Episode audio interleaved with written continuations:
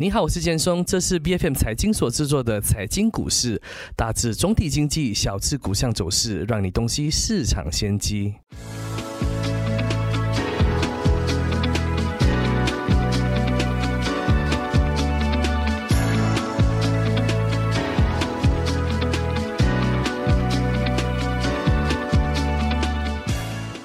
原棕榈价格呢，在二零二二年的六月到七月期间呢，由升转跌的。那如今呢，因佳节期间呢，员工短缺而导致这个产量减少。那外加这个 El Nino 现象的来袭呢，持续牵动整个中油库存。那未来原棕油价格走势呢，预计会保持波动的。那我国作为全球第二大的中油出口国，该领域的收入呢，一直以来都是国家重要的经济动脉，但也受到国国外针对中油的政策的一些影响，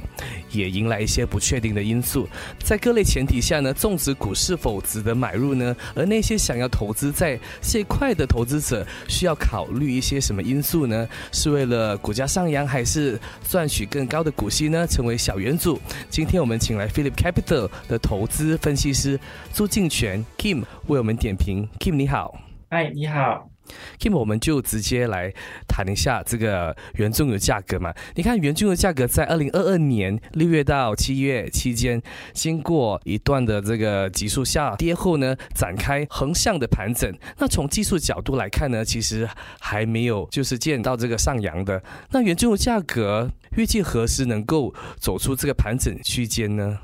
嗯，是的，其实呢，我们认为啊，这个原棕油的价格的走势和供需是息息相关的。如果我们看到中国啊最近重新开放了，再加上随着马来西亚正式批准跨太平洋伙伴关系的协议 （CPTPP），这将鼓励对中油产品的需求，因为这个协议呢是扩大了马来西亚进入新市场，比如说加拿大啊、墨西哥、秘鲁等等的机会。但是天气似乎是影响供应最大的变数，有可能啊会对价格产生影响。同时，由于巴西和美国这个高产量啊，大豆油的价格估计会走低，这样也有可能会支撑这个原中油的价格。另外，棕榈油第一出口国印尼呢，最近就是有这个限制的出口嘛，也将为棕榈油的价格提供一些支持。我们也有看到这个大马中油局啊 （MPOB） 的报告。由于马来西亚各地普遍出现干旱炎热的天气，多数这个棕榈油的地区呀，降雨量不足。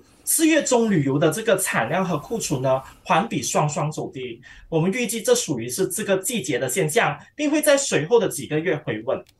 总的来说，我们预计俄乌冲突和疫情经济影响将会继续影响二零二三年棕榈油的这个市场走势。但是和去年相比呢，价格的波动的程度将会大大的减低。我们预计这个短期利多的因素对盘面有一定的支撑，中旅游的这个价格呢，或以区间调整为主。但是在中长期来看，我们需要密切关注气候因素、全球宏观经济环境以及中旅游供应和产量等等的因素。明白。那你看这个 El Nino 现象可能会导致大马炎热的天气持续到八月吗？那你看这么热，其实这个呃酷暑呢，向来是不利于我们这些农作物生产的，是会如何影响原棕油价格后续的波动呢？是不是因为产量减低了？是 不是因为产量减低了，然后价格其实就会上涨的？是的，最近的天气是真的是有点热啊。我们看到气象局对这个厄尼诺的现象的预测。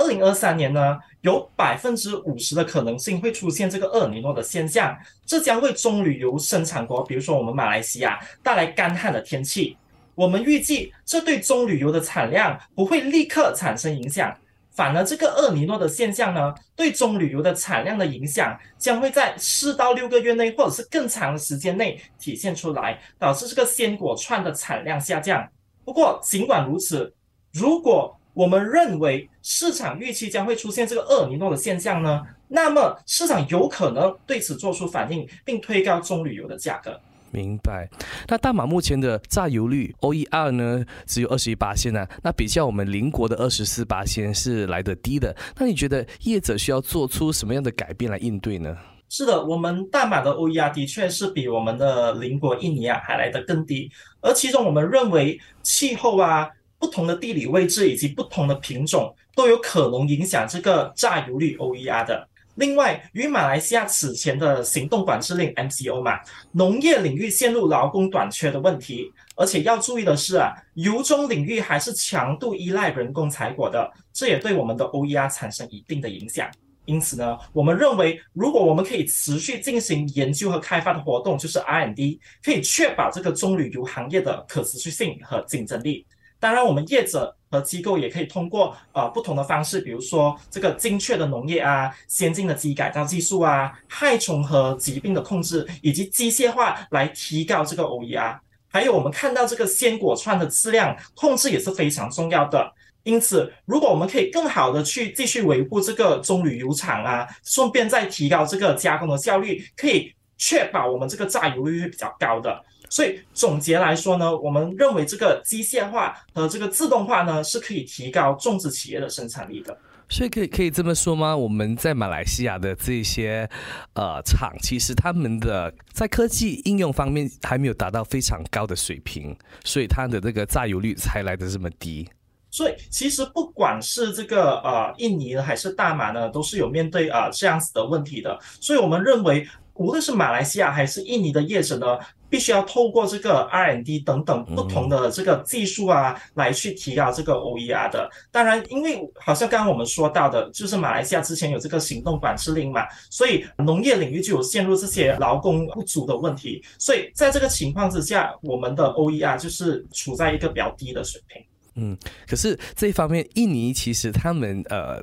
是比我们走在前一点的，所以它的这个 OER 会来的比较高，是不是可以这么说？他们在科技应用方面会比我们本地的这些圆丘来的好的？其实啊，我觉得科技呢只是可能其中一个比较小的因素，更大的因素呢其实是跟气候啊、地理位置，还有我们刚刚提到的这个啊。质量呢是有一定的关系的，这个原中油的这个质量是有一定的关系。明白。你看种植股嘛，在很多的投资者心目中，其实是属于比较冷门的股的。那大多数投资者呢，都认为呢，你看种植股它的价格走势其实比较慢，你有很多的惊喜，比起其他的好像科技股还是什么 Medical Devices 相关的股项。那依照目前的棕油价格来看呢，你觉得种植股是不是值得买进呢？还是眼下是不是进场的好时机呢？首先，好像刚刚您提到的这些科技股啊、种植股啊，本身呢就是他们行业和企业所操作的方向都是不一样的。但是，如果我们看回种植股的话，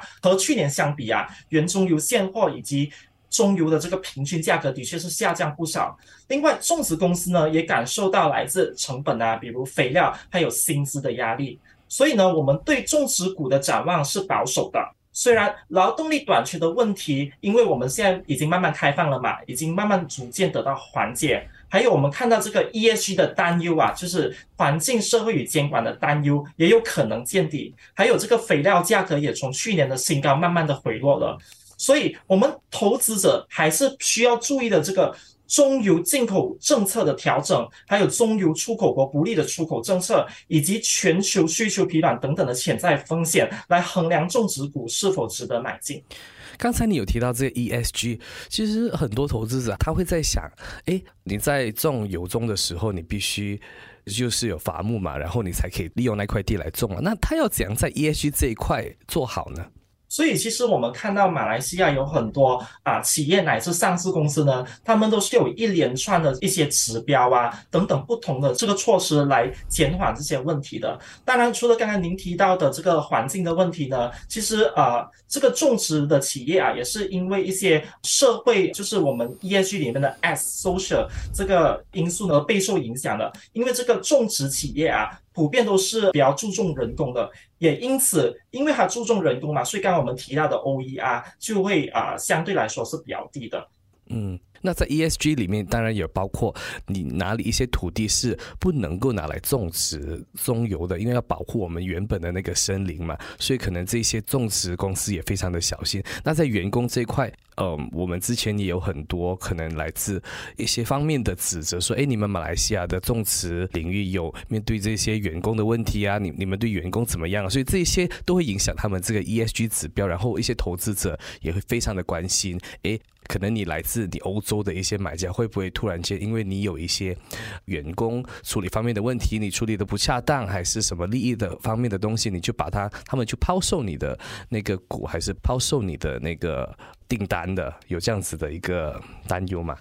的确是有这样子的风险。我如果我们看回啊市场的走向，比如说在二零二一年和二零二二年年头的时候，其实是有面对啊这样子的一个一个问题的。可是二零二二年，由于我们看到俄乌的冲突啊，就慢慢的去推高了这个啊中旅游等等大众商品的价格嘛。所以其实，在那个时候，ESG 的担忧就好像变得没有那么重要了，因为这些普遍的这些种植股啊，都是赚很多很多的钱，然后有很多利润的，所以目前我们觉得二零二三年啊开始呢，这个 ESG 的担忧呢也有可能会啊慢慢的见底，因为我们看到很多上市公司啊、企业等等也是有慢慢的去调整他们 ESG 的这些指标、这些 standards 的，所以在这个情况下。啊，虽然有一些利好的因素，但是我们觉得投资者还是需要啊关注这个宏观经济的走向。比如说，刚刚我们所提到的进口国的政策调整啊，出口国不利出口的政策，还还有我们也有看到，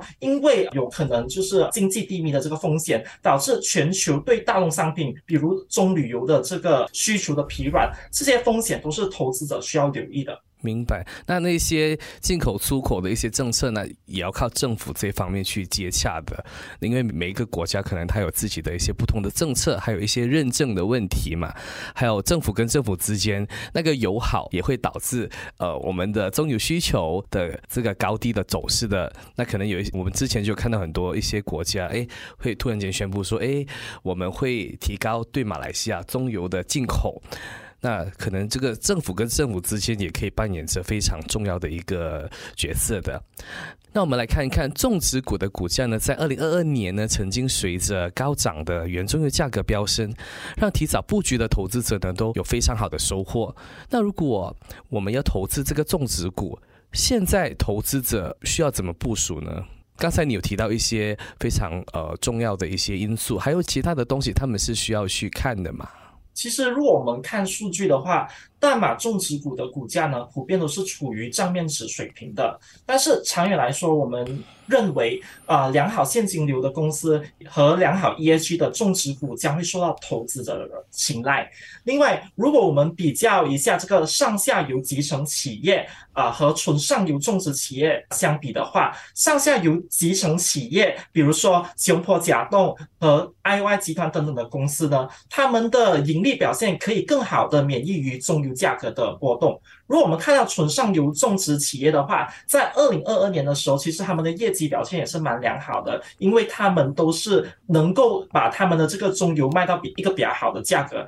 可是，如果我们要看呃长期的部署来说呢，上下游集成企业可能会比较稳定一些。了解。你看部分的小市值种植公司的股价呢，在去年其实已经有非常大的一个增长了。那大多数的种植公司呢，也大方的派发股息。那国内有哪一些派发高股息，然后值得去注意的种植股项呢？好的，如果我们看数据的话，其实国内大部分的种植股的这个股票呢，他们现金流是非常充裕的，而且股息率通常是在百分之四左右。所以，因为他们的现金流充足嘛，所以才是可以维持更好的这个稳定的派息的。而其中，根据彭博资料显示，分析师预计合成种植和大安控股的股息率约是在百分之六左右啦。另外，我们汇利资本管理 （Flick Capital） 在筛选股票中呢，也会重点关注公司的现金流和股息率，以降低潜在的投资风险，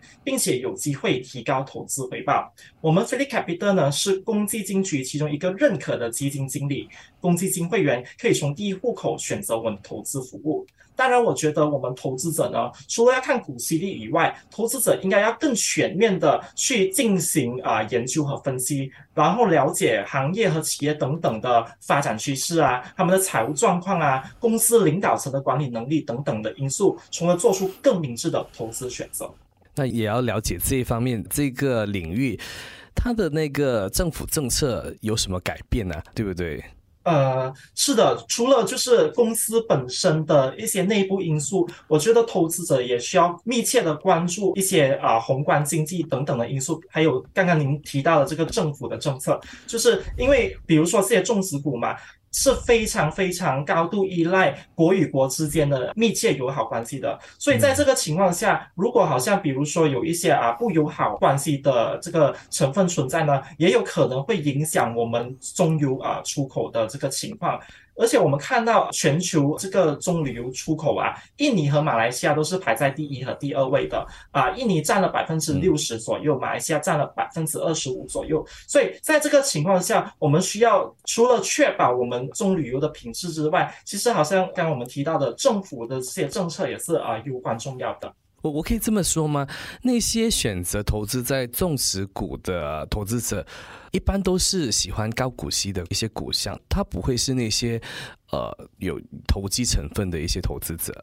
呃，我觉得到了最后还是要看投资者本身的投资目标，还有他们的啊投资的那个时长，还有他们需要在可能未来的十年啊、二十年想要看到一个怎么样的投资回报。但我们看到种植股呢，它普遍来说是一个比较传统的企业嘛，传统的公司，他们都是有良好的现金流，也可以稳定的提供这个派息率。所以在这个情况之下，他们的这个企业呢，可以是比较稳定的，所以他们的股价的波动也不是很大。啊，投资股票当然不只是可以看这个股息率而已的，因为我们看到，比如说在二零二零年啊，二零二一年，是的，这些 glove players 这些手套股啊，他们的呃业绩表现也是非常良好的，也是派发很高很高的股息。可是，在那个时候，我们看到他们股价的回调啊，其实比公司所派发的股息还要更多了。到那个时候，可能就得不偿失了。嗯，了解。你看这个策略性种植地段作为房产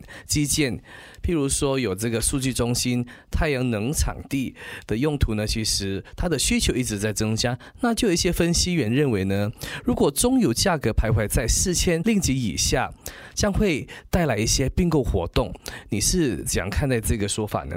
诶，其实呢，我们看到这个油中价格啊，徘徊在四千令吉左右呢，其实对啊种植股来说呢，其实还是赚钱的，因为呢，他们的成本主要是在啊两千令吉到两千五令吉左右。但是我们必须要注意一点的是，种植企业的利润呢，其实是取决于棕榈油的价格的，而棕榈油的价格呢是有周期性的。另外，我们看到成本也不断的在上涨，这将会影响公司的盈利。所以刚刚您说到的这个并购的活动呢，我们觉得是说不定的，因为有两点哦。第一点是我们看到这个种植公司的重新种植活动，它的成本其实是非常高昂的，而且需要投放很多很多很多的资源。如果公司认为这不符合它的这个长期利益的话，那么他们可能可以考虑出售土地以实现其资产价值，或者是考虑拓展其他业务以增加收入，这些都是有可能在公司的考量范围以内的。所以，第二，我们看到如果有一些啊。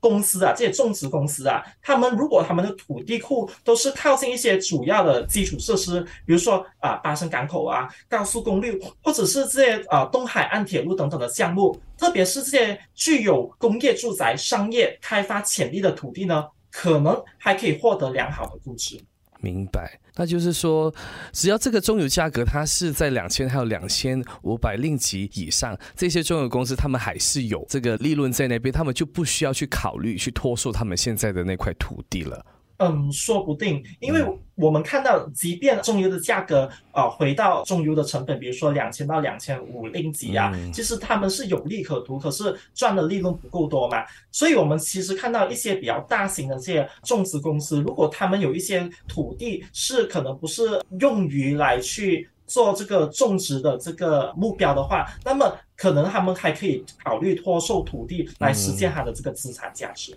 明白，那今天我们也非常感谢 Kim 的时间，感谢你跟我们分享了那么多。好的，谢谢。财经股市是 BFM 财经所制作的股市分析节目，除了带给您及时的市场动向，也将在每周追踪公司的动态与财经议题。如果你喜欢我们的节目，记得要在我们的脸书专业追踪最新一期的节目，并订阅我们的 YouTube 频道。我是建松，我们下集见。